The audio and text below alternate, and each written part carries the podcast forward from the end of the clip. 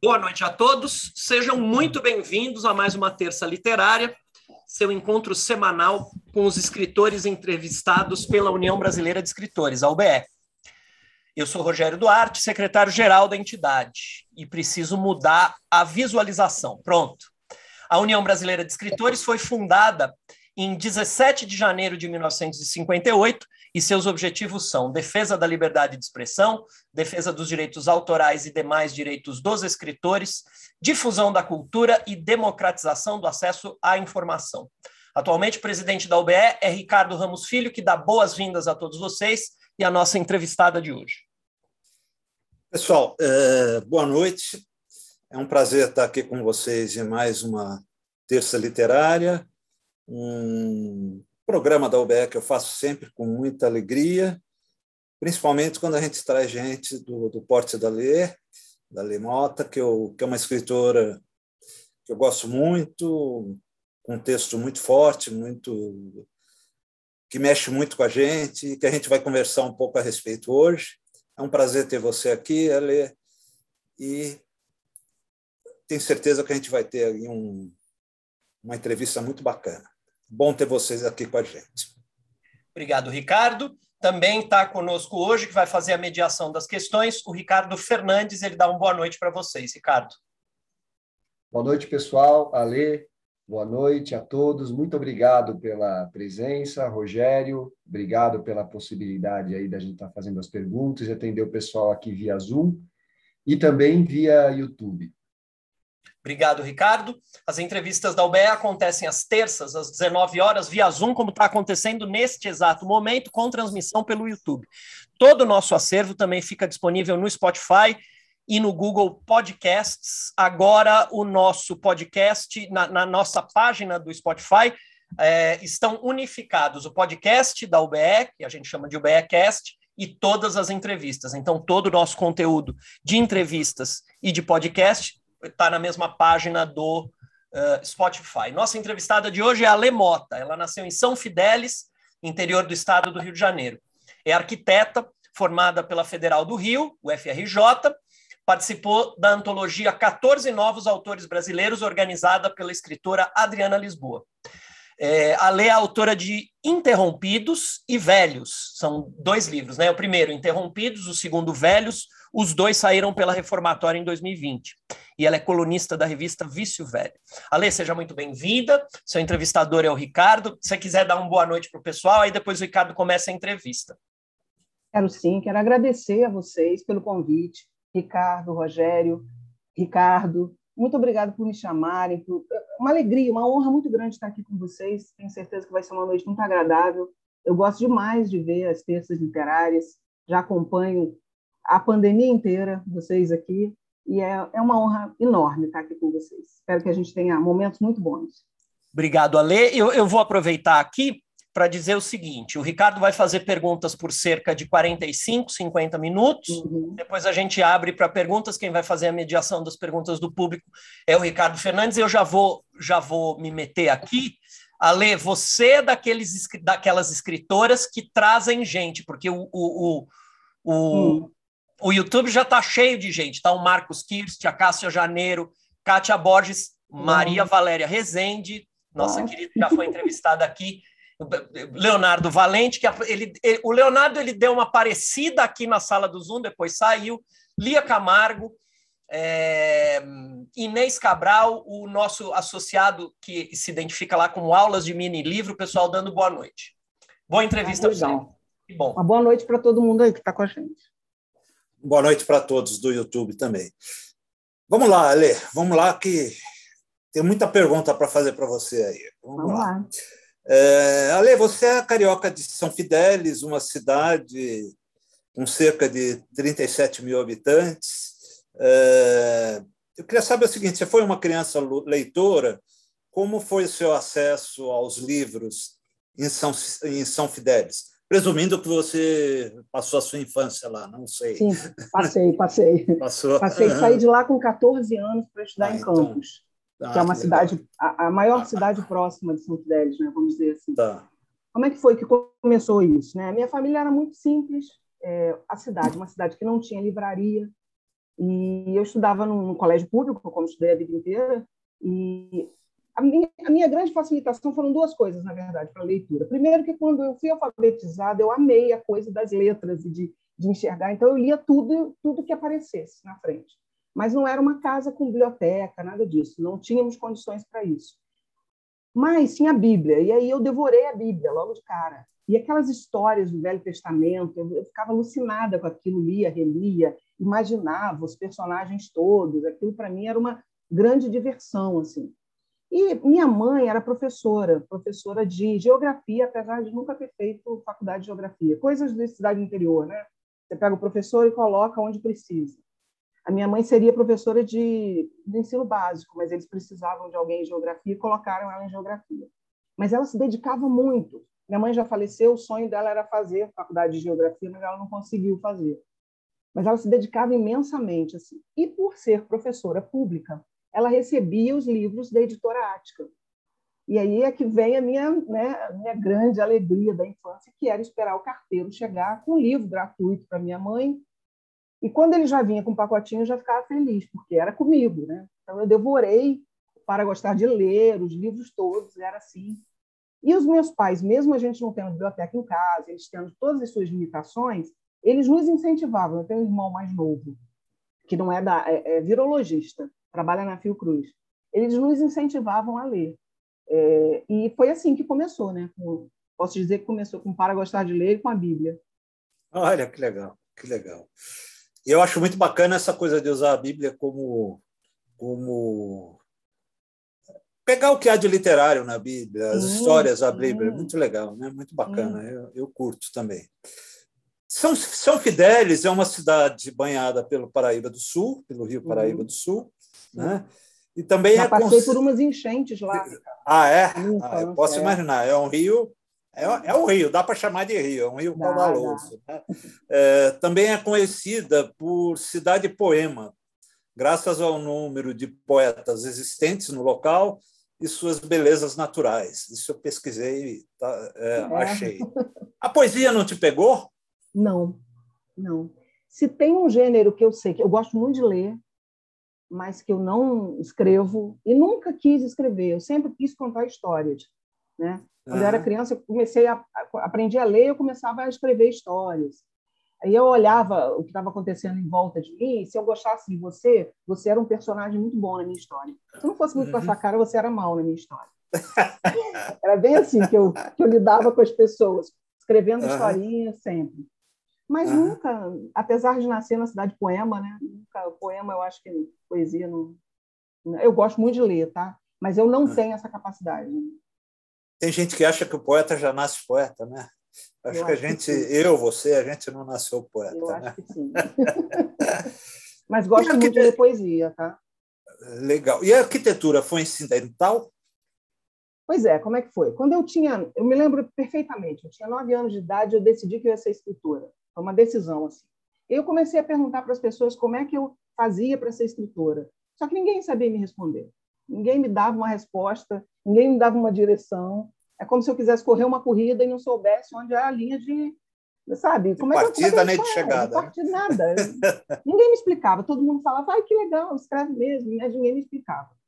E aí um dia eu vi uma planta, um projeto, e achei aquilo interessante também. Então eu pensei, eu preciso sair daqui, estudar fora, isso é minha mentezinha de criança. Quero estudar, né? Eu quero escrever meus livros, mas está muito difícil isso de ser escritora. Ninguém me explica. Eu não conhecia nenhum escritor, né? Então eu vou tentar essa coisa de arquitetura. Acho que estava um pouquinho no sangue também, porque meu avô era mestre de obras. Eu morava numa casa. Você tinha uma coisa, você tinha alguma coisa assim com desenho? Você desenhava bem? Você... Eu gostava de escrever minhas histórias e ilustrar minhas histórias, né? Do mesmo modo, se eu gostasse da pessoa, ela era colorida na história. Se eu não gostasse, eu usava só o lápis, preto e branco. Fazia uma distinção aí. É, na verdade, assim, quando eu vi aquele projeto e também eu via obras, né, meu avô e tal, é, lembro que vi uma obra na igreja que frequentávamos quando éramos crianças, né? Eu, meu irmão, meus pais, e achei aquilo interessante. Pensei, se não posso ser escritora, eu quero ir para esse lado das obras. Como fazer isso? Porque também a gente não tinha condições.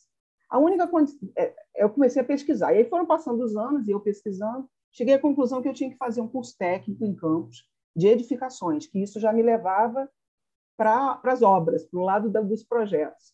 E aí minha uhum. mãe fez um trato comigo, porque naquela época não era muito normal de deixar assim, uma menina sair para estudar e nem eles tinham condições, meus pais. Minha mãe falou, faz a prova, porque tinha uma prova de admissão, né, para ver se você passar, conseguir entrar ou não. Se você passar, a gente dá um jeito. E foi o que aconteceu. Eu falei, vou fazer a prova. Eu lembro que nós fizemos a inscrição no último dia, que tudo era complicado, tudo era difícil, tudo dependia de dinheiro, condições para ir fazer, né? E eu passei, eu passei e falei, mãe, então, passei, pai, passei, e agora? E aí eu fui morar na casa da minha tia, morei lá o ensino médio todo para fazer edificações. Uhum. E depois uhum. prestei vestibular para o UFRJ e vim para o Rio para fazer arquitetura. Foi basicamente isso. E nesse processo todo eu continuava escrevendo. Só que eu escrevia, guardava, perdia, e assim foi indo. Assim veio a arquitetura para minha vida. Mas você não chegou a trabalhar como arquiteta? Sim, sim, ah, com execução de obras. Ah, Na você verdade, chegou? Sim, pode, pode me considerar um peão de obras, porque dentro da universidade eu fui fazendo vários estágios e quando eu estagiei em obra, eu vi, é isso que eu gosto, eu gosto de ver as coisas acontecendo. Eu gosto ah. da mão na massa, porque é muito fácil o projeto, né? O projeto tudo dá muito certo. Eu gosto é, muito de. de você, você é o, o, arquiteto que vai na obra, que. que, que Fica só que... na obra, é. só na obra, especificamente na obra, né? É, peão uhum. de obra mesmo. Eu gosto dos desafios, sabe? As coisas que são planejadas de um jeito, mas não, aquilo não vai funcionar e você tem que dar uma solução rápida. Os pepinos de obra me agradam muito. É, e, e, assim foi, né? Eu não sei se você vai perguntar quando entra a escrita na história, mas. Sim, sim como como que entra era era a próxima pergunta né então vamos lá é, é, é, quer dizer se você tivesse dito que que a arquitetura era incidental eu já ia emendar e tá e como é que você foi para para como que você chegou na porque assim depois disso eu já vou começar a falar dos livros mas antes eu queria saber ah. como que você chegou na, na na, na, escrita, né? como você virou escritor, como que você é, concretizou o teu sonho? É, vamos lá. Eu continuei escrevendo, os amigos mais próximos até gostavam de ler algumas coisas que eu escrevia, aquela coisa de amigos, né, que te conhecem bem e sabem aquilo que você gosta. Muitas Devia ir coisas... bem na escola, né? Devia ir bem na é, escola, em redação, exatamente. essas coisas. Sim, exatamente. Aí fazia para os outros, esse tipo de coisa, né? E depois também, quando me formei, fui para arquitetura e entrei em obra, em execução de obras, né? É, eu continuava escrevendo, sempre escrevendo mas nunca com, com um objetivo. Assim. Eu escrevia só porque eu gosto tanto de escrever que eu não tinha como não escrever. Mas não tinha um, uma organização, perdi muita coisa que eu fiz, perdi em pastas no computador, perdi em papel, em gavetas, em cadernos. Até que em 2015 eu estava muito estressada. Obra estressa demais a gente. Apesar de eu gostar demais, é, é bem complicado. E aí, eu, eu, claro, antes disso, eu, eu sempre lendo muito, eu gosto muito de ler, e tinha os autores favoritos. E aí eu vi em 2015 uma, um anúncio, uma oficina literária da Adriana Lisboa, que seria pelo, pelo Hangout, seria assim como a gente está na internet. E eu pensei, interessante isso. Aí comentei com meu marido. Aí ele falou, faz, é, é, é online, o horário dá para você, era à noite, né? Éramos vários participantes de lugares diferentes, em, em fuso horários diferentes, mas para mim daria, de noite, uma vez a cada 15 dias. Eu acho que eu devia estar muito estressada e ele me, me apoiou bastante para fazer aquilo para me alegrar. Não, brincadeira, Alberto me dá muito apoio, muito mesmo. E daí eu comecei a fazer. Caiu uma turma incrível. Carlos Eduardo Pereira, Juliana Leite, olha a turma que eu caí assim. Olha que legal. Da oficina, é, foi muito legal. Me lembro o primeiro dia de oficina com a, com a Adriana falando e, e, todo mundo dizia outras oficinas que já tinha feito e eu pensando, o que, que eu estou fazendo aqui? Mas ok, vamos, vamos ver, né? E a, e a Adriana, ela tem uma generosidade, é incrível, a Adriana, ela analisa cada um mesmo. Então, ela, ela dava os temas semanais e, e foram nascendo meus textos curtos. Não era uma coisa forçada, né? Quem era de poesia para poesia, quem era de romance para romance, e eu, os meus textos curtos foram nascendo. É assim que, que começou. Uhum. Assim que, que foi o início, né? Maravilha. Bom, é, você, em 2017, né, você publicou o Interrompidos, né, pela Reformatório, do Nocelli, que está aqui. Né? É, e, particularmente, eu acho a ideia do livro genial. Né? É, contos curtos, é, histórias interrompidas num determinado ponto, né? o que muitas vezes obriga o leitor eh, a ir além um pouco por conta própria, né? imaginar um, um final para aquilo. Né? O que, até certo ponto, desafia a gente, né? desafia quem está lendo. Né? É, foi essa a intenção, é, Ale? Como nasceu o livro? Tá, aí eu vou voltar só um pouquinho mais. Em 2015 eu fiz a, a, oficina com a Adriana, né? Nunca tinha feito tá. uma oficina literária. E o Interrompidos, dos 41 textos dele, 11 nasceram nessa oficina. Tá. A oficina terminou e eu com a Adriana Lisboa. Com, com a Adriana, Adriana Lisboa, exatamente, tá. com a Adriana. A oficina terminou, eu fiquei um pouco órfã, assim, né? Estava tão bom aquilo, de, daquele encontro com todo mundo, né? Querendo escrever. E, e, o que aconteceu? A Adriana ela não mora no, no, Brasil, mora fora, mas sempre que vem ao Brasil, agora com a pandemia está mais complicado. Né? Essa turma, a gente se encontra, né? E ela encontrou comigo um, um tempo depois e, e, quis ver os textos que eu tinha. É, isso foi muito interessante. Por quê? Porque acabou a oficina dela, é, a Júlia Leite, na, na, oficina, ficou no meu pé para que eu fizesse uma oficina do Marcelino. E, só que era presencial a oficina do Marcelino. Os meus horários de trabalho estavam complicadíssimos. Não podia ir na só no sábado, era uma vez por mês. E eu fui aquela aluna que fez tudo pela metade. Eu ia só no sábado. Eu perguntei, liguei para a Estação das Letras, perguntei se podia. Eles disseram que podia. Eu chegava só no sábado. Quando eu cheguei na oficina do Marcelino, eu cheguei com, com vários textos e dei para ele. No mês seguinte, eu voltei só no sábado, né, porque eu não ia na sexta. E aí ele virou para mim e falou: Você tem um livro. Eu falei: Eu tenho um livro? Você tem um livro. Marcelino é incrível, né? Ele... Hum. E aí ele não. me fez entender que aquilo já estava acontecendo. Eu não tinha, não estava com essa percepção, né? Você ia falar alguma coisa, Ricardo? Não, é, é, é isso. É que é, não, você falou do, do Marcelino, eu, eu ia confirmar, ia falar, não, a sensibilidade do Marcelino realmente é, é tremenda, né? É muito grande. Né? É muito grande. E daí ele virou para mim e falou: agora você mês que vem me traz o, o título. E naquele mês eu fiquei assim enlouquecida para encontrar um título para aqueles textos, já que ele dizia que eu tinha um livro. Eu gosto muito de tirar foto com celular. E eu, eu resolvi pegar algumas fotos que tinham a ver com o tema e tirar mais algumas. E foram as fotos que eu incluí no livro, né? Aquelas fotos me deram a, a, ambiência do livro e aquelas fotos me fizeram chegar ao título, Interrompidos. Interessante. Né? Isso foi o Marcelino que conseguiu me, me fazer é, é pensar e chegar. Uhum. Sim, aí acabou a oficina do Marcelino e a Adriana veio ao Brasil e falou, a gente se encontrou no almoço, a turma do, do que estava fazendo a oficina, né? E ela falou, Ale, você continua escrevendo, né? Você fez já uma oficina com o Marcelino, né? Como é que estão os seus textos? Eu quero ver. Aí eu passei para ela. E a Adriana, com a generosidade dela, ela pegou meus textos e enviou para o Carrascosa, é, que eu também lia muito, mas não conhecia. E um dia eu recebi um e-mail do Carrascosa. Eu achei que era gozação, achei que era alguém da oficina brincando comigo. É outro cara, é outro cara muito generoso também. Muito generoso. Eu fiquei assim com, com um e-mail do, do Carrascosa na época, né? Hoje a gente troca e-mails sempre, ficamos muito amigos. É, ele é muito querido. É. Ele me mandou um e-mail para dizer que tinha lido meus textos, que tinha gostado muito, e se eu deixaria que ele conseguisse uma, uma editora para mim. Ler aquele e-mail para mim era surreal, porque eu falei, como assim? Claro que eu, eu deixo tudo que você quiser, Carlos Rosa. É, e aí ele entrou em contato com o Marcelo Nocelli, meu editor querido, e o Marcelo também leu e também me mandou um e-mail, foram e-mails assim, muito festejados, tanto do Carlos Rosa quanto do Marcelo. O, o quando, teu primeiro livro, né?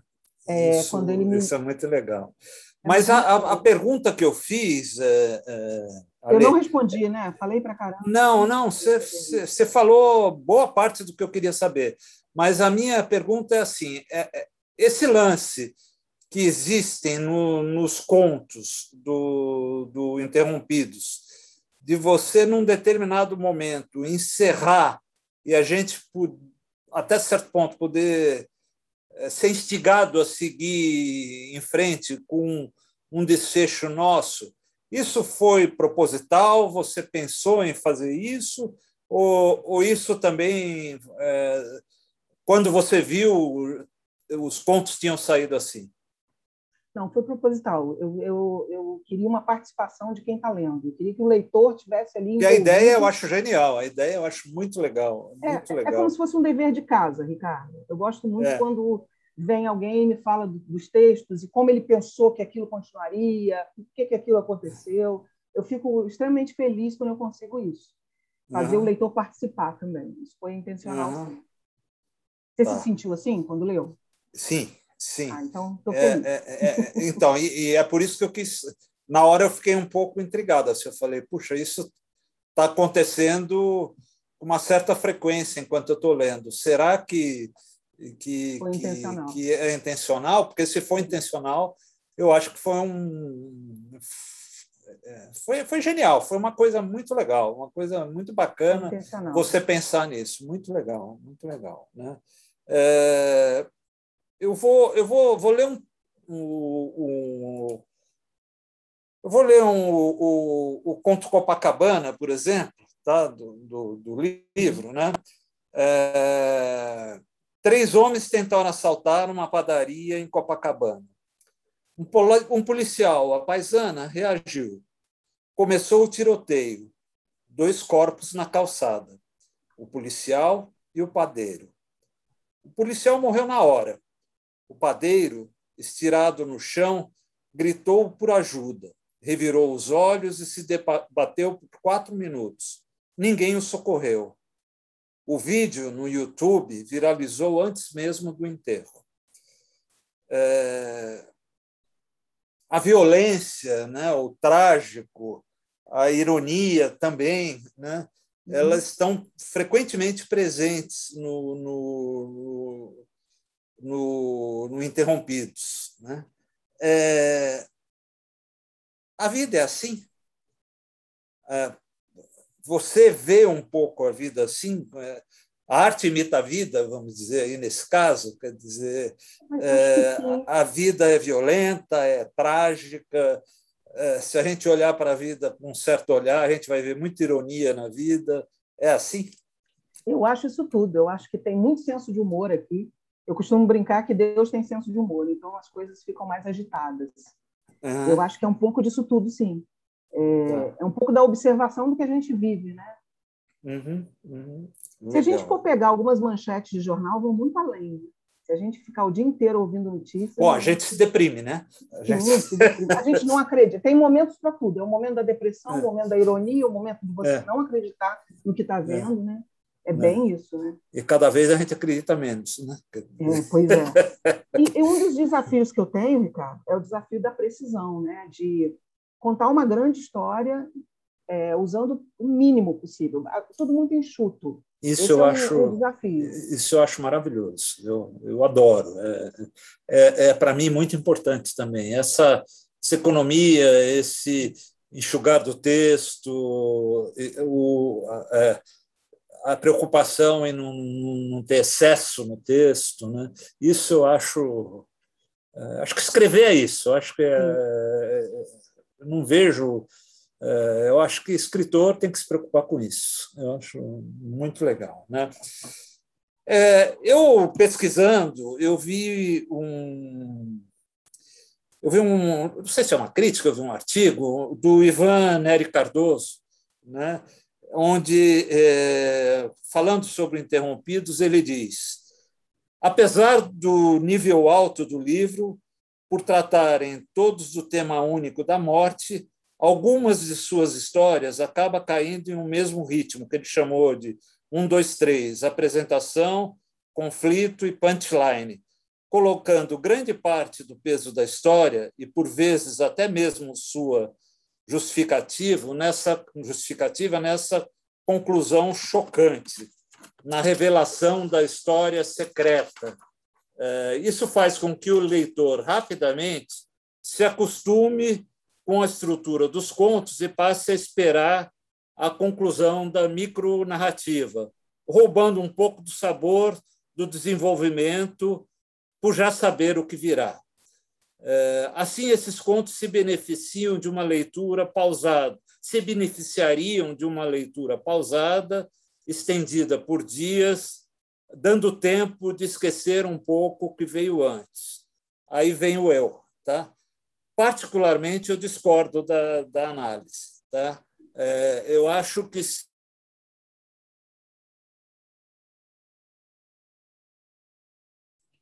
Eu acho que o Ricardo eh, congelou, congelou né?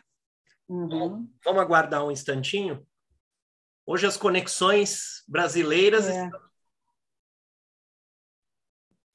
Ale, tem muita gente te elogiando aqui no É, vamos- YouTube, viu? Ih, é mesmo, né? É, ah, tá cheio aqui. Olha, estamos com 20 pessoas assistindo. E olha, o, o Mário Sérgio Bádio fala que o timing dos seus textos, de textos interrompidos e velhos, é perfeito, nada sobra, nada está demais. O Leonardo Valente fala que você é uma arquiteta das palavras. Aqui o. Queridos, olha, os dois são a muito Elisa, queridos. A Cíntia está aqui também. Muita gente, viu?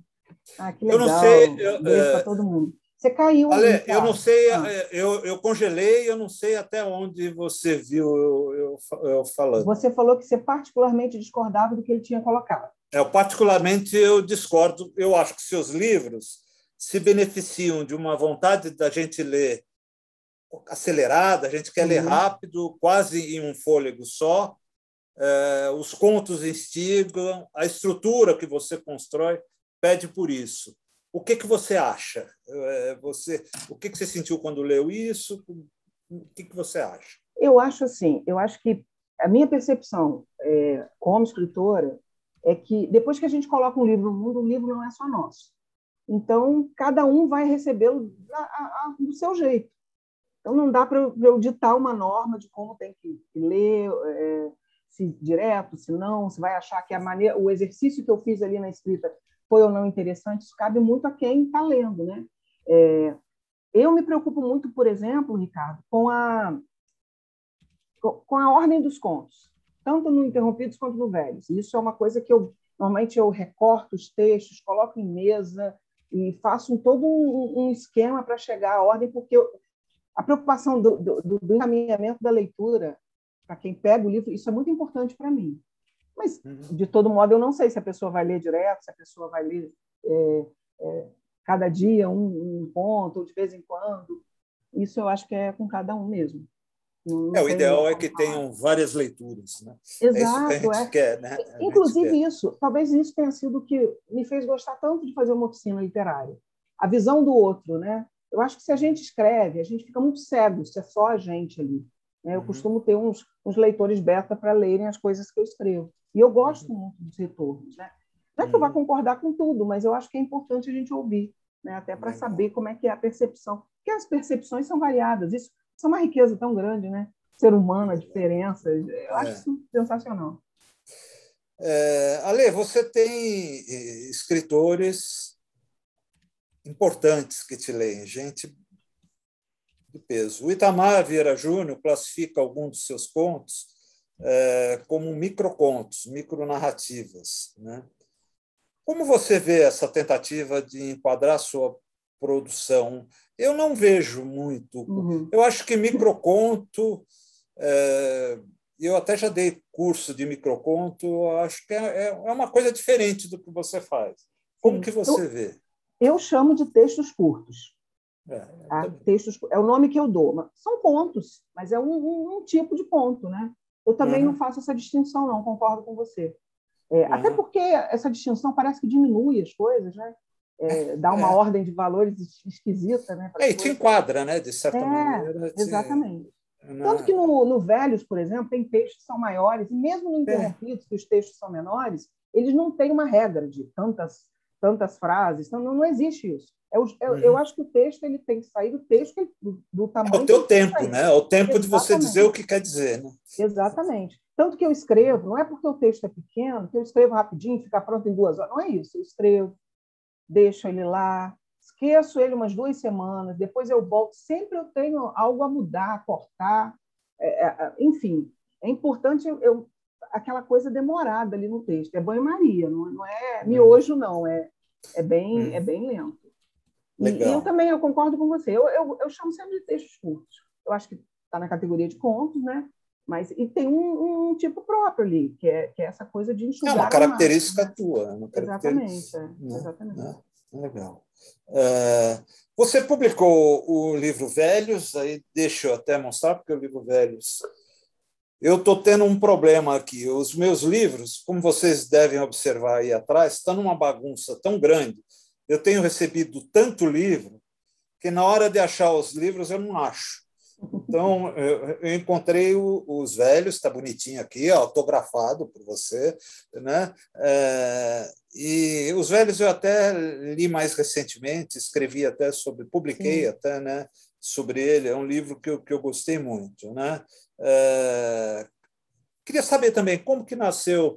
Também tem uma história, como você acabou de, de, falar do, do, do, do Interrompidos? Tem sim. Eu eu já tinha é, lançado Interrompido em 2017, né?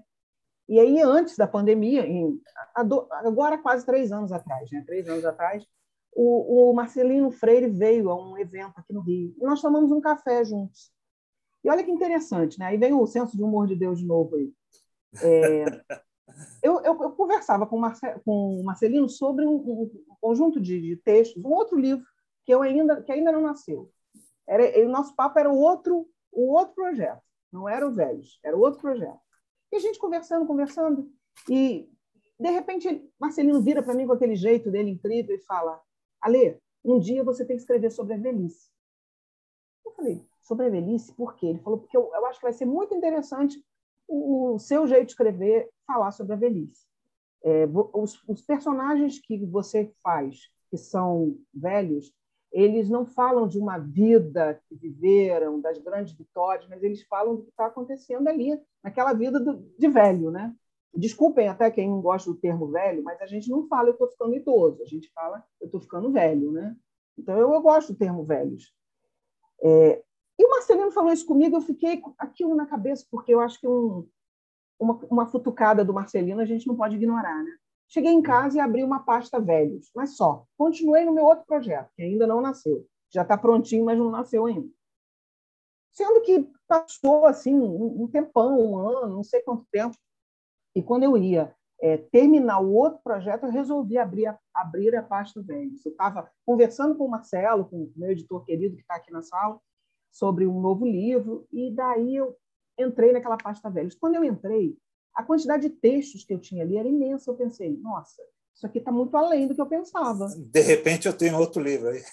Sim, aí, Ricardo, esse dia eu não voltei para o outro projeto. Eu fiquei ali na pasta velhos, ajustando cada texto, e ali passei o dia naquele, naquela pasta. E aí descobri que eu tinha um livro. Falei, gente, acho que o Velhos está pronto. E aí perguntei para o Marcelo, Marcelo, você quer receber aí tinha conversado todo um outro assunto com ele, mas tem um outro aqui, ele manda. E depois ele falou, vamos, vamos, vamos publicar. Eu gostei. Ah, que legal. Que legal. Foi, muito legal. Então, eu vou. É, uma coisa que eu gosto, e aproveitando até que são. É, são contos, às vezes, bem curtos, eu quero ler, até para quem uhum. não conhece a tua, tua prosa, o teu texto, é, eu quero ler um, um, conto que eu gosto muito que tem, tem no Velhos, tá? É um conto que chama Solidão. O assunto solidão é um assunto que sempre me instiga, me pega muito, né? É, depois de algumas semanas sem nenhum parente ou amigo me visitar ou me ligar, eu me sinto muito sozinha. Mas tenho um remédio infalível para a solidão. Visto uma roupa bonita, e vou para a cafeteria do supermercado perto de casa. Escolho a mesa do lado direito, ao lado das flores e da TV.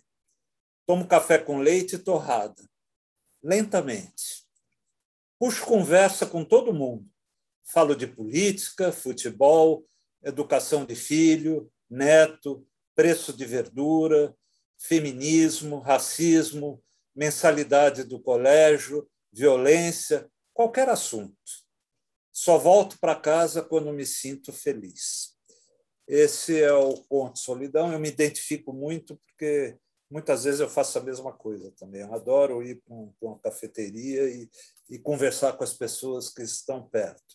Mas é, é, é, eu quis ler para que todos uhum, conhecessem é, um pouco. Tá? E falando no, no livro Velhos, eu penso um pouco, você um pouco que já adiantou, né? mas nessa relação com a passagem do tempo, né? com a velhice. E para você vai acontecer num futuro bem remoto, né? Não. É, isso, isso. Como que é essa tua relação? Isso assusta? Você se assusta com? Porque eu sinto que você fala da velhice de uma maneira muito natural, né? É... Como que é essa relação? Eu acho que é tranquilo. Eu, eu não sei se vou, vou chegar a uma idade muito longeva, né? Não sei como é que vai ser, não está nas minhas mãos isso, não está nas mãos de nenhum de nós, né?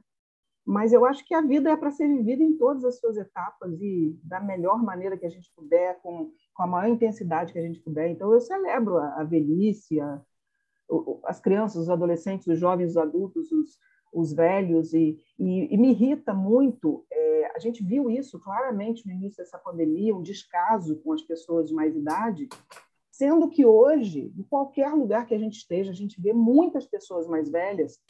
Muitas vezes elas são quem sustenta a família, elas estão em atividade intensa. Então é absurdo isso, esse descaso, isso tudo, porque não faz o menor sentido. Isso precisa mudar. Isso, eu acho que isso me irrita profundamente. E, uhum. e eu tenho uma tranquilidade muito grande. Eu, eu penso assim, Ricardo: ou a gente fica velho, ou a gente morre. Melhor a gente ficar velho. É, a alternativa é muito ruim. É, é para mim, a, é a não ficar velho. A não ficar velho. E, e, eu gosto muito de observar, sabe? Quando a pessoa já está com mais idade, se a pessoa é do tipo que reclama. Eu tenho um pai muito, tem 80 anos. Meu pai, ele a frase que ele mais gosta de falar, tem até uma brincadeira de amigos, é tá bom demais. Você pergunta para ele como é que estão as coisas, ele fala tá bom demais. Esses dias ele estava com uma dor na mão e, e tem feito tratamento. E aí eu perguntei, pai, como é que está a dor na mão? Ele falou, ué, está aqui, mas é ótimo, mostra que eu ainda tenho mão. então, assim, é, é, é, enfim, ao mesmo tempo também, eu acho muito interessante a gente ver, e você vê pelos personagens do Velhos, não são personagens só bonzinhos, é o ser humano, e o ser humano em qualquer idade ele vai ser ou muito bom, ou vai ser um salafrário. Tem aquele um do primeiro, tem aquele do primeiro conto, aquele velho que é o cão, né? Exatamente, né? porque não é, a realidade é essa, né? A realidade é essa. Eu não gosto é do ignorar os velhos. Eu acho isso absurdo. Uhum. Eu acho que a gente precisa lidar com isso de uma maneira melhor, né? Uhum. É, uhum. Mas enfim. Maravilha. É, como que você escreve, Ale? Agora uma curiosidade também um pouco de escritor para escritor, né? É, você costuma fazer anotações? Você tem um momento do dia mais fácil? Qual é a sua rotina como escritora? Tá, vamos lá. Eu gosto muito de acordar muito cedo. Eu aprendi isso porque nasci numa cidade pequena, com, com as correrias da, da vida, e, e, adoro acordar cedo. E, e, é bom que aqui em casa sou eu, assim, meu marido e meu filho também. Somos todos muito de acordar cedo para o dia render. É, então, de manhã é muito bom porque para escrever. Mas não tem muito isso. Tem muito de qualquer horário que dá uma vontade ou uma folga ou uma possibilidade de estar escrevendo. Eu escrevo normalmente no computador, ou no celular ou no iPad. Caderninhos Você eu consegue escrever no celular? Que legal. Consigo, consigo. Ah, e gosto muito. Meu bloco de notas está sempre cheio de coisas e eu mando e-mails para mim o dia inteiro. Eu, eu mando e-mails para mim o dia inteiro, o dia inteiro, é, para depois ir, ir, analisando o que eu estou fazendo, te descartando algumas coisas. E caderninhos, eu gosto muito de dar de presente caderninhos para as pessoas, para que elas possam escrever como eu escrevia muito na infância e na adolescência, e eu uso os caderninhos para ideias assim. É, Quando pinta detalhes. uma ideia, você registra. É. Mas, mas, na verdade, são mais detalhes mesmo, às vezes para fazer assim, uma estrutura de, do que, que eu quero fazer. É, mas o texto em si, a escrita do texto, eu nunca sei o que eu vou fazer quando eu começo a escrever. Isso, para mim, eu, eu admiro muito quem tem uma organização, de como vai começar, como vai acontecer tudo, como vai terminar. Não tenho isso. Eu nunca sei o que vem. É sempre uma surpresa para mim também. Uhum. E, e, aí eu vou usando tudo. É computador, é, é, é celular, é... e meu uhum. e-mail se enche. Do... Já tem um e-mail para isso, para receber as coisas que eu vou escrevendo. Ah, tem até um e-mail particular para isso. isso. Que legal, que legal. É, Então, e agora, é, o que, que, vem por aí? Você meio que anunciou, meio que já disse que você tem um projeto aí, né? É, é, o que vem por aí? Certa vez me perguntaram, né? isso é uma pergunta que de vez em quando eu conto, né? Hum. Certa vez me perguntaram quando eu iria virar escritor de, de fato e escrever um romance, né? Então, eu ainda não sou um escritor de fato, eu continuo devendo esse romance, né? o tal do romance. É, você pretende partir para textos de fôlego mais longo? Vamos lá, essa pergunta já me fizeram também. Quando é, quando é que eu escrevo um romance? Já me deram várias ideias de pegar vários textos do Velhos e do Interrompidos e transformar em romances. As pessoas têm muitas ideias. Eu acho o legal. Tem o pessoal tem obsessão por isso, né? É, é como se apenas os romances fossem. Sim. E eu amo tantos contos, eu não entendo essa. É, é, é, vai, não vai ser sempre um, um não é. entendimento da minha parte. Vamos lá, eu tenho, eu tenho gostado muito de escrever para a revista Vício Velho, a, a coluna quinzenal, que, que, eu vou escrevendo e vou, vou desenvolvendo. Isso talvez um dia surja alguma coisa dessas publicações assim, né, em revistas e aí eu vou separando isso que eu vou fazendo. Eu tenho esse projeto que já estava pronto antes do, do Velhos, e tenho mais duas coisas que ao longo aqui da, da pandemia foram acontecendo. E você me pergunta se um dia eu vou escrever um romance, né? Eu tenho. É, algo... tem esse projeto, é. tem essa vontade. Assim, eu não sei se eu tenho esse projeto, essa vontade. Me cobram muito, né? Eu acho que cobram a, a todo contista, enfim. Me cobram é, bastante também. também cobram né? quem escreve literatura infantil também. Também. É, né? E juvenil, que acham que não é literatura. Né? E ah, crônica também, como eu escrevo crônica também. Ah, isso, é, isso, é, isso não é legal, né? Vamos, vamos nos revoltar agora. Mas é. vamos lá. É, talvez é, eu tenho sim um, um dos projetos que eu tenho prontos, eu, eu, eu chamo de pequeno romance, porque são textos com uma continuidade de, de, de da narrativa, né? É, não que seja assim, textos separados com assuntos, não, tem uma continuidade, tem. E, mas assim, é, vai nascer se tiver que nascer, se não tiver que nascer, não vai nascer. Eu tenho essas coisas prontas, né? Eu acho que eu nunca Se não escrever... tiver que nascer, vão cobrar a vida inteira. Vão cobrar vai... a vida inteira, exatamente. eu acho que já tem muita coisa editada que, que, que não tem muita valia, né? Eu, eu acredito mesmo assim que eu só e sou muito grata à Adriana, ao Carrascosa, ao Marcelino, ao Marcelo, porque eu acho que se não tivesse essa, essa esse grupo tão generoso me dando esse apoio aos colegas de, de oficina, eu não acreditaria que os meus textos eram bons para serem editados. Então, serei sempre grata a eles, né? E assim, hum. os projetos que eu tenho prontos, eu tenho coisas em, tenho pontos, assim, textos curtos como Velhos e, e Interrompidos, e tenho sim esse que é eu diria um pequeno romance. Por que um pequeno romance? Porque eu nunca vou escrever coisa de, sei lá, 200, 300, 400 páginas. Não é muito a minha cara. Mas é uma história com uma continuidade, isso tem. Mas está lá, está lá no banho-maria, está esperando para ver o que, que vai acontecer. Tá. Vamos ver. É, fazer mais uma última pergunta, depois eu abro para o pessoal, porque eu estou vendo que tem muita gente querendo perguntar. É, a pandemia, para mim, é, foi. Eu imaginava que durante a pandemia eu ia escrever é, mais, ia ser mais fácil escrever, e se revelou difícil. Eu acabei escrevendo menos do que eu esperava durante a pandemia. Como foi para você? Tá, é, vamos lá.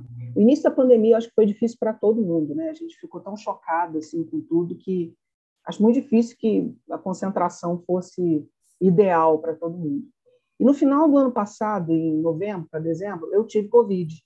Eu sou asmática, né, desde criança. Eu uso é, eu três sou, bombinhas. Você, você, é. se, você se recuperou bem?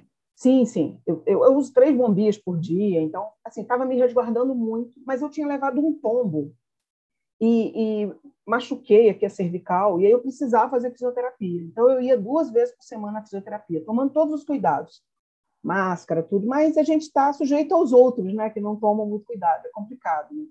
E daí, no final de novembro, eu, fui internada, eu estava até o quinto dia de Covid, eu estava muito bem, no sexto dia, é, minha saturação foi para 80 e meu marido correu comigo para o hospital e fiquei no oxigênio, fiquei com 70% do pulmão tomado, o que mostra que não tem essa coisa de só, ah, é só, só quem tem 70 anos, 80, 90, não é assim, né? Fiquei bem, foi bem complicado. Assim. Marcelo sabe, acompanhou bem também. Depois eu fiquei três ou quatro meses fazendo fisioterapia respiratória. E depois tudo ótimo, né? Graças a Deus. Mas assim, um tempo não ficou difícil, nenhuma né? sequela, não? Não, não ficou nenhuma sequela. É, nesse período estava tava complicado, eu estava com limitações assim de respiração e tal, mas foi até limpar, vamos dizer assim, o, o pulmão todo, né? Que demorou, ainda saí do hospital ainda com, com o que eles chamam de, achei muito interessante, porque remeteu a obra para mim. Eles chamam de vidro fosco. Então, eu, eu, eu, é interessante, né? Porque eu, trabalho com vidro fosco na obra, eu fiquei com o que eles chamavam de vidro fosco no, no pulmão, mas resolveu tudo. Foi difícil, sim, mas é interessante que, assim que eu tive força de novo, parece que eu me empolguei mais para escrever, sabe? E não sei, a gente recupera as forças, a gente fica muito é, mal, né? Dá uma vontade recupera... de viver, né? Exatamente. Você nasce exatamente. de novo, né? Dá uma vontade de ficar velho, né? então, é assim, mas eu acho que foi, tem sido um momento muito difícil para todo mundo, não dá para cobrar, né? Ah, tem que ter uma.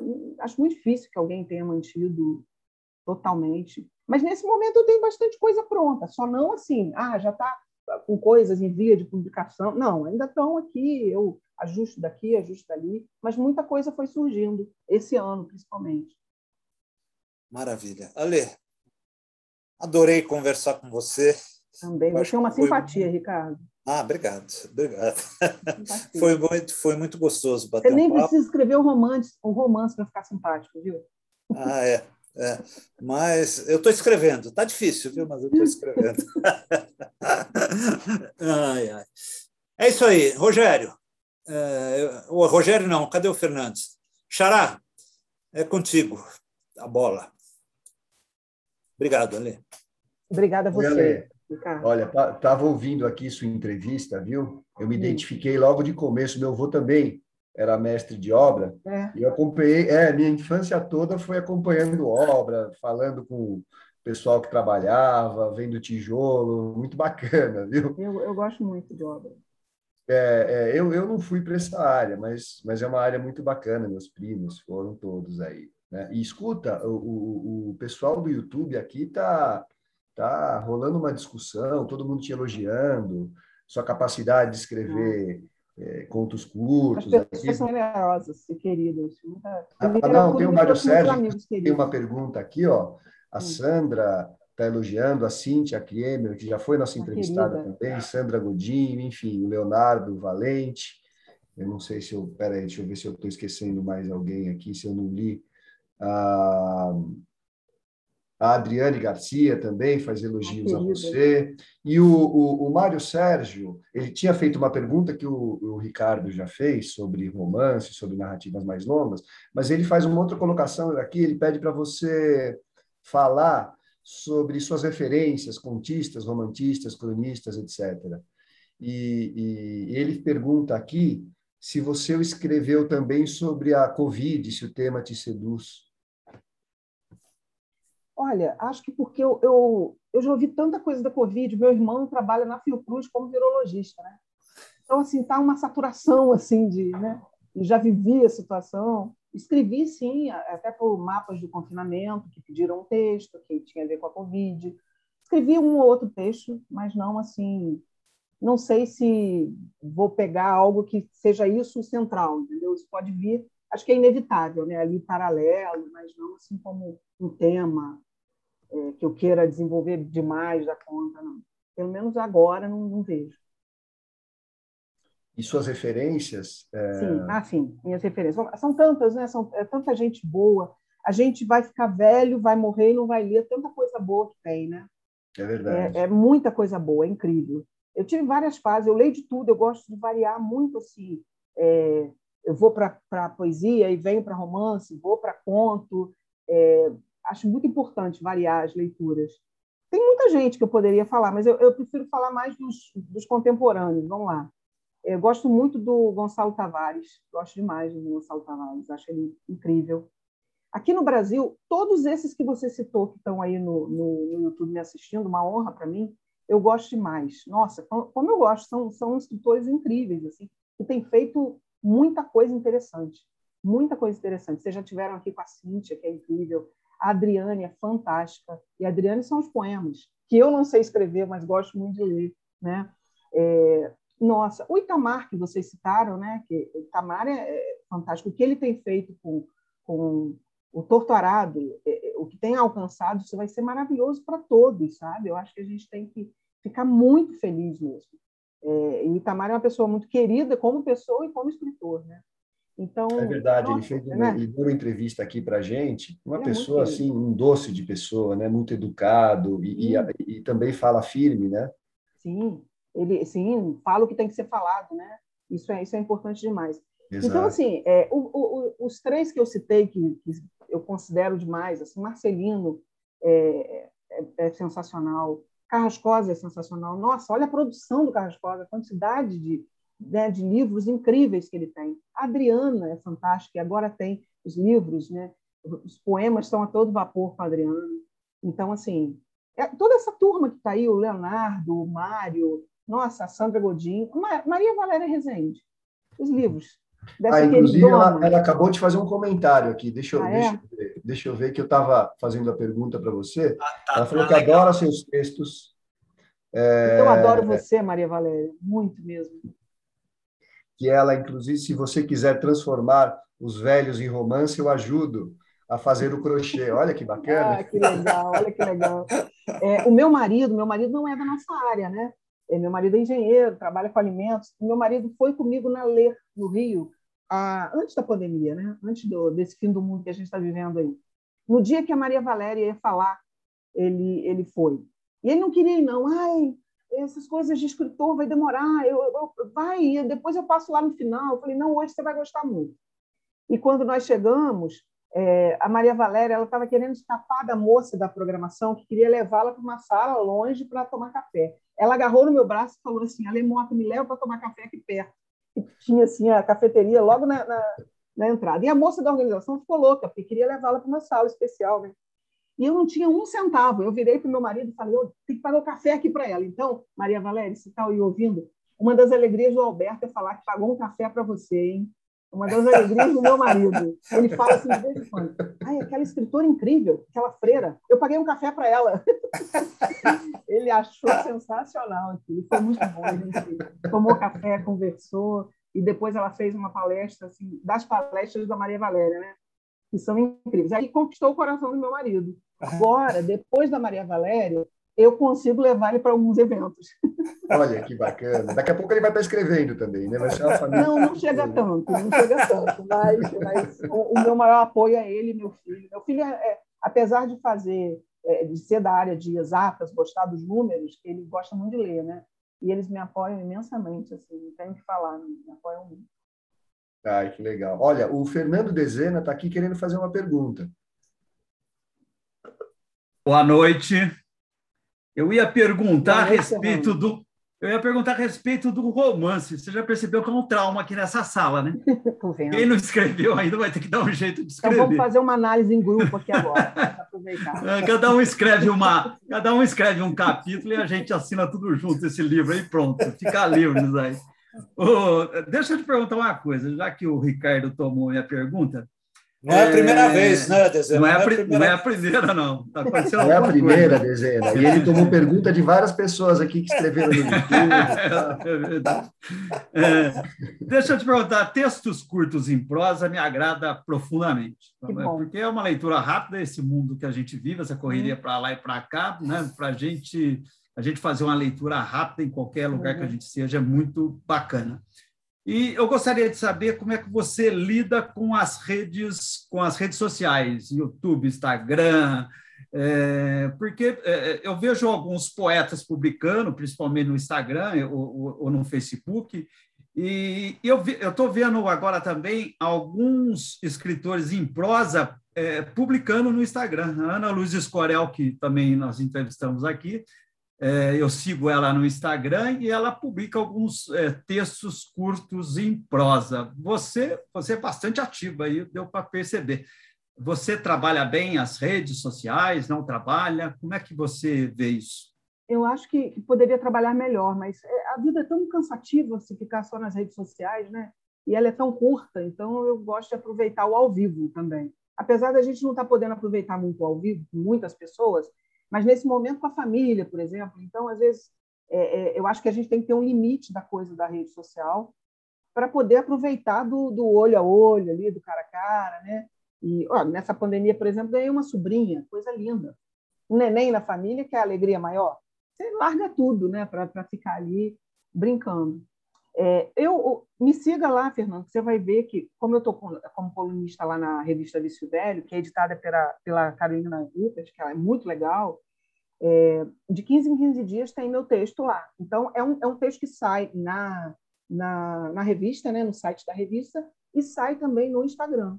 E muita gente vai pelo Instagram e tem tido um retorno muito legal, porque as pessoas leem, comentam e vêm falar comigo. É muito legal. Eu tenho, eu faço esse uso, né?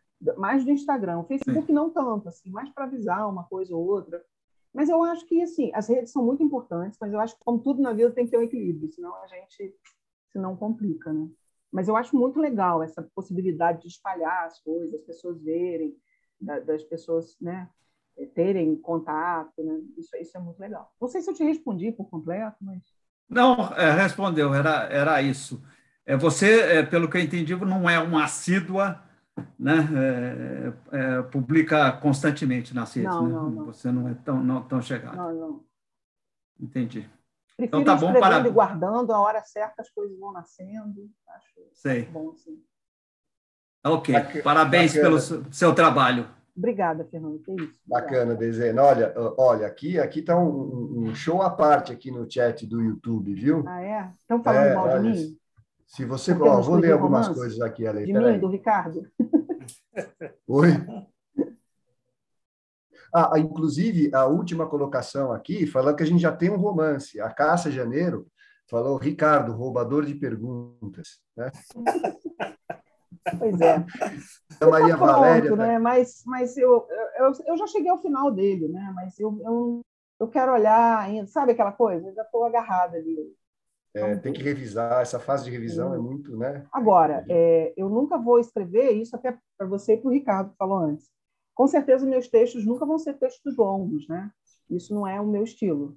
Então, seja em conto, seja uma narrativa assim que tem uma continuidade, né? Um, uma novela, ou que seja, ele, ele, é, isso, isso é um projeto que eu tenho, essa coisa da precisão de, de podar mesmo. O pessoal da oficina até brincava né, comigo, né? Que é, a cortar é com a ler está com dificuldade aí no texto de cortar, passa para ela que ela corta. Ela corta sem, sem dó nem piedade. E realmente, eu vou, eu vou cortando comigo, sobrar. Ah, mas no poema a gente corta também, né, Ale? A gente, quer dizer, quem escreve poema corta também. Então, de é. repente, você é uma poeta aí e aí precisa não, desenvolver não. isso.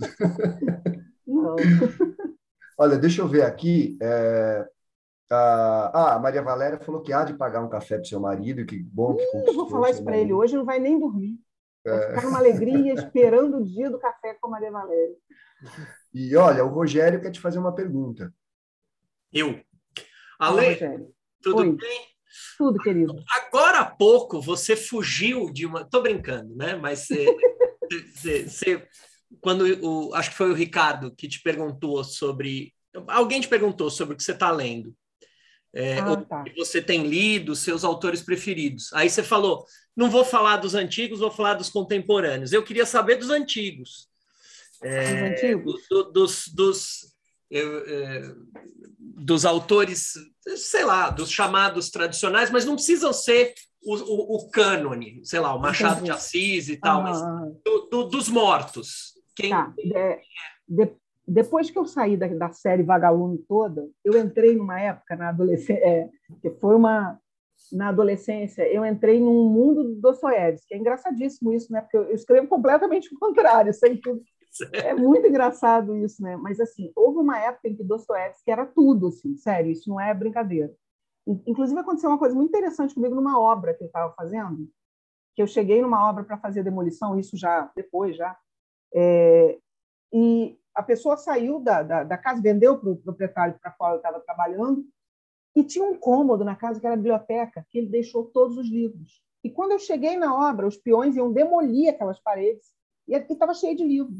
Então foi um dia que eu falei: ninguém demole nada, para todo mundo e vamos procurar os livros, e, e todo mundo vai levar livro para casa, para os filhos. E, E eu consegui uma coleção completa, antiga pra caramba, do Dostoiévski. Eu fiquei numa alegria tão grande. Só que, assim, eu sou asmática, né? Estava num estado assim, os livros estavam assim. Então, a minha, a minha sogra tem um, um espaço aberto. Levei os livros todos para casa da minha sogra. E, coitada, ela teve, ela tem grande amor por mim, porque ela ficava, ficou lá na casa dela e ela ficava desvirando as páginas para sair aquele mofo, né? E, e, hoje eu tenho na minha estante os livros todos eu acho que dos assim sem dúvida Dostoiévski na, na minha adolescência foi meu companheiro assim, né? E os contos de Machado os contos com certeza.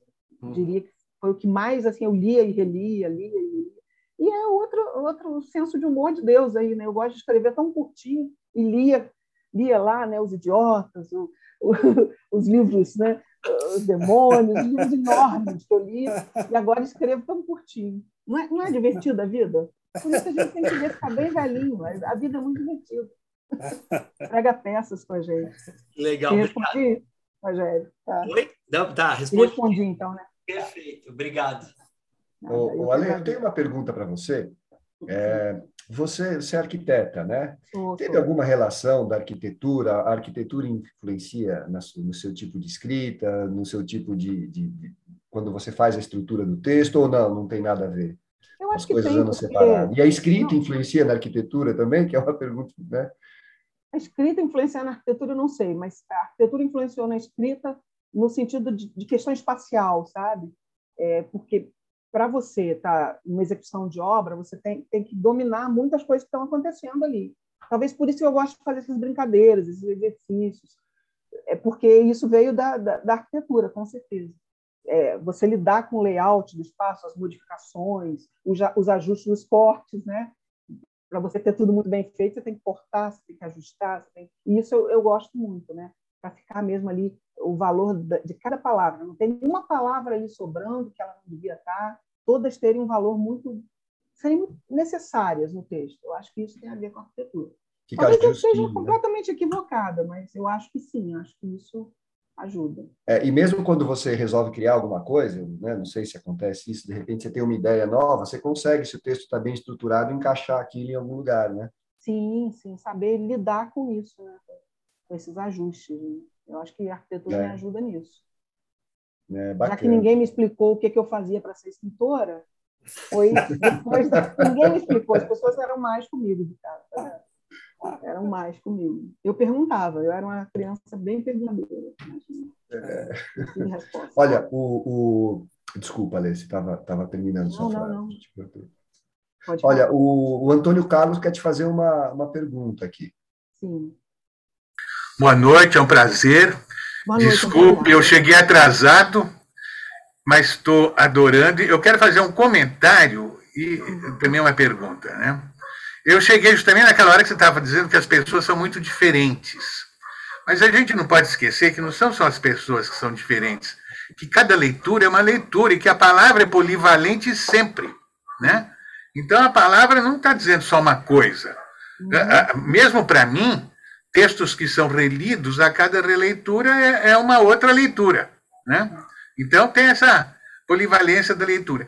Agora, eu acho, viu, Ricardo Ramos, que as pessoas que subestimam o escritor infantil, ou contista, ou sei lá, não entendem nada de literatura. Né? E eu acho que não tem por que dar bola para quem fica cobrando que a gente escreva romance. Entendeu? A página em branco é o grande espaço de liberdade. Ninguém é obrigado a ser romancista, assim como você e eu não somos obrigados a ser poetas, porque não somos, né? Então, a gente escreve o que pode e, sobretudo, o que quer e o que dê prazer, né? E as cobranças a gente manda para aquele lugar, porque nós vivemos numa sociedade essencialmente autoritária que só sabe cobrar, né? Você tem alguma coisa a falar sobre isso? Aí eu queria saber quantos filhos você tem. Oi? Quantos filhos você tem? Eu tenho um filho só, um filho. Uhum. Tenho um filho. Mas você quer comentar alguma eu coisa sobre com tudo que você falou, é isso mesmo. Se a gente fosse ser curto e grosso, como minha avó era, ela, ela falaria assim: eu devo satisfações a quem paga as minhas contas. e, e, é bem isso, né? Eu acho que é exatamente isso, né? Acho que a gente tem que. Valeu. Vamos apelidar o, o Antônio Carlos de Boca do Inferno. Que tal? eu estou é falando isso. Gregório de Matos, é o nosso Gregório de Matos. Eu estou falando isso do alto dos meus quase 80 anos. Mas não parece, viu, Antônio Carlos? Não parece, mas eu sinto. Beijão para vocês. Obrigado. Obrigada. Um Olha, o, Ale, o Marcelo quer fazer uma pergunta, depois tem uma ah, colocação aqui da Sandra, no, via YouTube. A Inês está falando nessa, nessa capacidade de síntese, né, de escrever e editar. Inês, é, a Marília Arnotti manda um, fala que é um prazer ouvir ah, você. Ah, o Marcos Kirst também fala que escreve bem, fala bastante, é muito simpática, viu? Ah, meu Deus, olha. Obrigada, gente. A... Tanta gente querida e legal aí. Eu que agradeço. É, ô Marcelo, você quer abrir para fazer sua pergunta? Oi. Fala, Marcelo, querido. Bom, na verdade, eu, eu não, não, não vou fazer uma pergunta. Eu queria só fazer um comentário, ou dois. Né? Eu vi a Adriane, o Leonardo e, e a Cíntia falando dos textos curtos, o quanto é difícil, né? E aí eu me lembro que recente eu li um calhamaço que eram as cartas de Fernando Pessoa, as trocas de carta entre Fernando Pessoa e Ofélia, e ela sempre escrevia cartas para ele de três, quatro páginas, e ele respondia em meia página, sendo muito sucinto. E no livro tem uma das cartas dele que tem mais de duas páginas. E ele começa a carta dizendo assim: Eu queria escrever uma carta menor, mas não tinha tempo. Eu acho isso maravilhoso. Eu acho isso maravilhoso. Quanto trabalho, quanto tempo vai demandar você cortar o texto e deixar ele só com aquilo que interessa. É maravilhoso. Muito maravilhoso. Aí eu, eu, eu queria aproveitar também para dizer é, que assim, os contos da Lê, é, eles têm sido, eu tenho visto, que eles são excelentes na formação de leitores, Ricardo. Eles pescam aquelas pessoas que não têm o hábito de ler. É o livro, quando eu estou trabalhando formação de leitores jovens que não têm o hábito da leitura, é um livro que pesca essas pessoas, porque a princípio é curto, é simples, mas aí você tem o suspense, você tem um senso de humor é, excelente, muitos contos, e isso acaba pegando essas pessoas. Então é um excelente livro, ambos, né? os livros de textos curtos, para a formação uh, de leitores. Eu tenho sentido isso. No mais, eu só queria dizer que a Lê, além de tudo, como a maioria dos autores que eu tenho o prazer e a honra de editar, é uma grande amiga, minha otimista predileta. A gente tem um grupo da editora e às vezes eu notio coisas boas, ela sempre está vibrando junto comigo. E quando eu coloco lá coisas que não deram muito certo, ela é me ligar, me mandar mensagem com otimismo que é invejável, querida. É isso. E, ah, e grandes livros. Romance, se vier, vem, se não, segue. Né? O escritor não está no gênero, está nos livros que faz, e a gente sabe o quanto esses livros têm agradado aqueles que lê e o quanto eles têm ajudado nisso que eu disse da formação de leitores. É isso. Beijos. Meu querido, meu querido, sempre grata ao Marcelo por acreditar no meu trabalho, né? E, ah, eu sou otimista mesmo. Eu acho que na vida a gente pode escolher, né? Sempre encarar de uma maneira ou de outra é melhor ser, ser otimista. A vida já tem tantas dificuldades, não é não? Vamos ser otimistas, né? Senão, como é que fica? Ficar todo mundo muito para baixo, não dá não. Então, vamos tentar animar, né? É isso aí. Ah, e essa entrevista animou bastante gente. Ó, se a gente vê os comentários no YouTube, a troca parece um bate-papo. E é um, é um bate-papo virtual, mas parece que a gente está é fisicamente bom, né? falando com todo mundo. Viu, Ale? Escuta, ó, inclusive você está bem cercada aqui, hum. porque o, o, Leonardo Valente falou que você é, você é, é a lei, para quem não sabe, a lei é minha vizinha. Então a vizinhança somos, é boa escrita aí. Somos vizinhos, é meu vizinho querido. É. E olha, a Sandra Gordinho está fazendo uma pergunta. Ela fala, a, a gente estava falando de arquitetura, né? Ela, ela diz aqui que o tijolo está para a construção, assim como as palavras para o texto. E aí ela pergunta: na sua construção narrativa, você se expõe ou nela você se recolhe? Nossa, que pergunta difícil, Sandra. Parabéns para Sandra, né? Foi, ganhou um prêmio agora recente, de novo, prêmio Manaus, muito legal. Ai, acho que eu me exponho. Eu acho que é, é, escrever é se expor, né? Escrever, quando a gente escreve, a gente não sabe aonde aquilo vai parar, como vai ser visto, como vai ser. É o que eu falo, né? O livro não é mais só nosso, né? E seja o texto numa revista, seja num jornal, for, eu acho que é exposição. Eu acho que literatura é sempre exposição. E a gente nunca sabe o, o, quanto de exposição, mas eu acho que é sempre exposição. Não sei se vocês concordam comigo, eu, eu penso assim. É, eu também concordo. Às vezes, às vezes você até se recolhe para poder escrever, né? Mas quando Sim, você coloca exato. Isso... exato, tem isso, né? Tem essa questão, né? Às vezes a gente precisa dar um tempinho, né? Mas na hora da escrita mesmo, eu acho que é sempre exposição.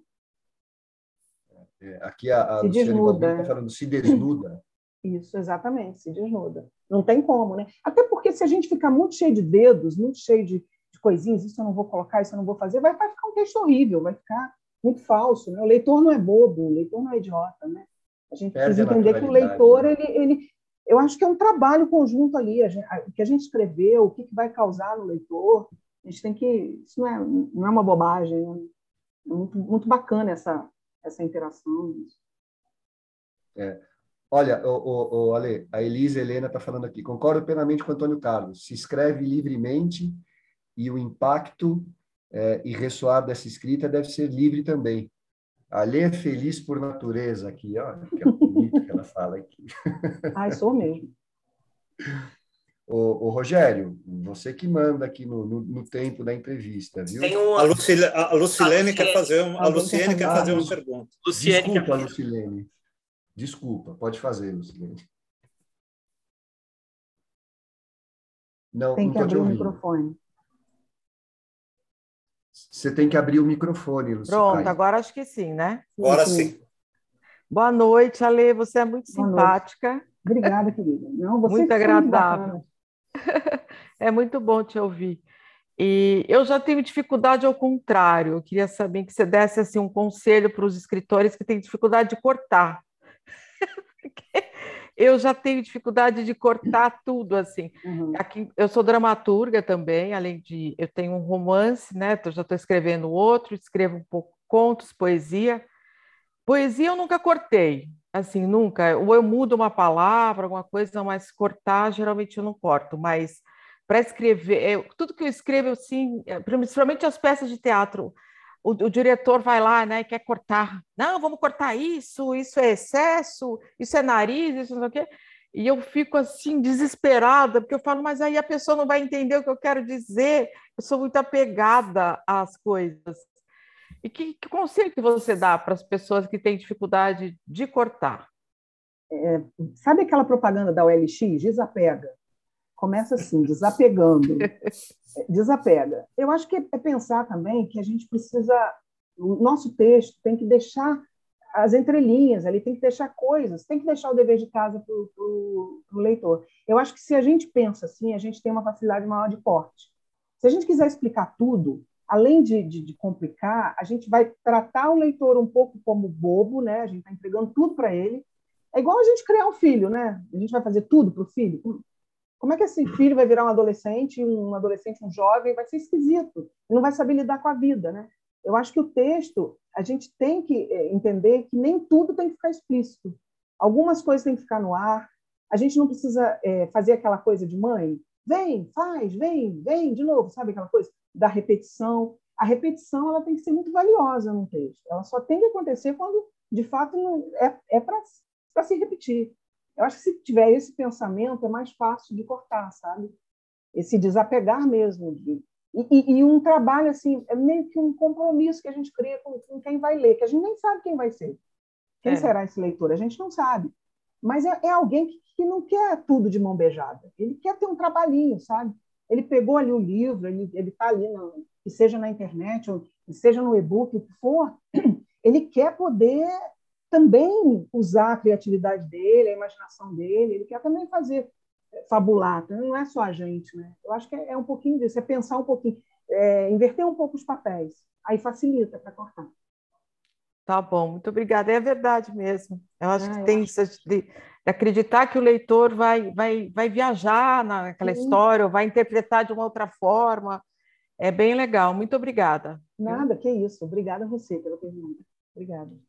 Obrigado, Luciene, pela pergunta. Rogério, você quer partir já para o encerramento? Vamos, é, vamos. As, as perguntas estão encerradas, então na despedida a gente faz assim, Ale, você me dá licença de alguns segundos só para eu mostrar as próximas entrevistas. Sim, claro. Aí, aí a ordem das despedidas é Ricardo Fernandes, Ricardo Ramos, você e eu fecho e eu encerro. Pode ser? Okay. Sim. Então vamos lá. Eu vou compartilhar a tela com vocês com é, os próximos entrevistados. Algumas vezes o Zoom funciona, outras eh, são mais complicadas, vamos ver se eu consigo. É... Tá aparecendo para vocês a tela compartilhada em branco? Tá, tá sim. Tá, em branco. Então, vamos lá. As próximas datas. Semana que vem a gente tem a Micheline Verunsky. É, é, em 5 de outubro. Né? 12 de outubro, a gente vai tem, tem respeitado os feriados para o pessoal descansar, inclusive o pessoal da UBE, e o público é menor mesmo, então a gente tem é, respeitado os feriados. Então, 12 de outubro a gente descansa, 19 de outubro, Denis Rafael Ramos, 26, Sandra Trabuco Valenzuela, aí vem outro feriado de 2 de novembro, 9 de novembro, Vanessa Vasco. É, e aí, é, depois, conforme o tempo for passando, a gente vai divulgando o pessoal de novembro. E eu nem sei como dizer isso, né? Mas já estamos indo para o final do segundo ano dessas entrevistas. Parece que foi ontem. Então vamos lá. As despedidas. Ricardo Fernandes. Lê, olha, foi um prazer falar com você. Prazer meu. Prazer, é um prazer aqui interagir com as pessoas do, do Zoom e interagir com as pessoas do YouTube. A gente conhece você falando com você e pelo que as pessoas do YouTube comentam sobre você, que é exatamente... São generosos, são queridos. e é exatamente o que a gente vê aqui, viu? Então, parabéns, parabéns pelo seu livro e muito obrigado pela entrevista. Eu que agradeço. Ricardo Ramos. Oi, Ale.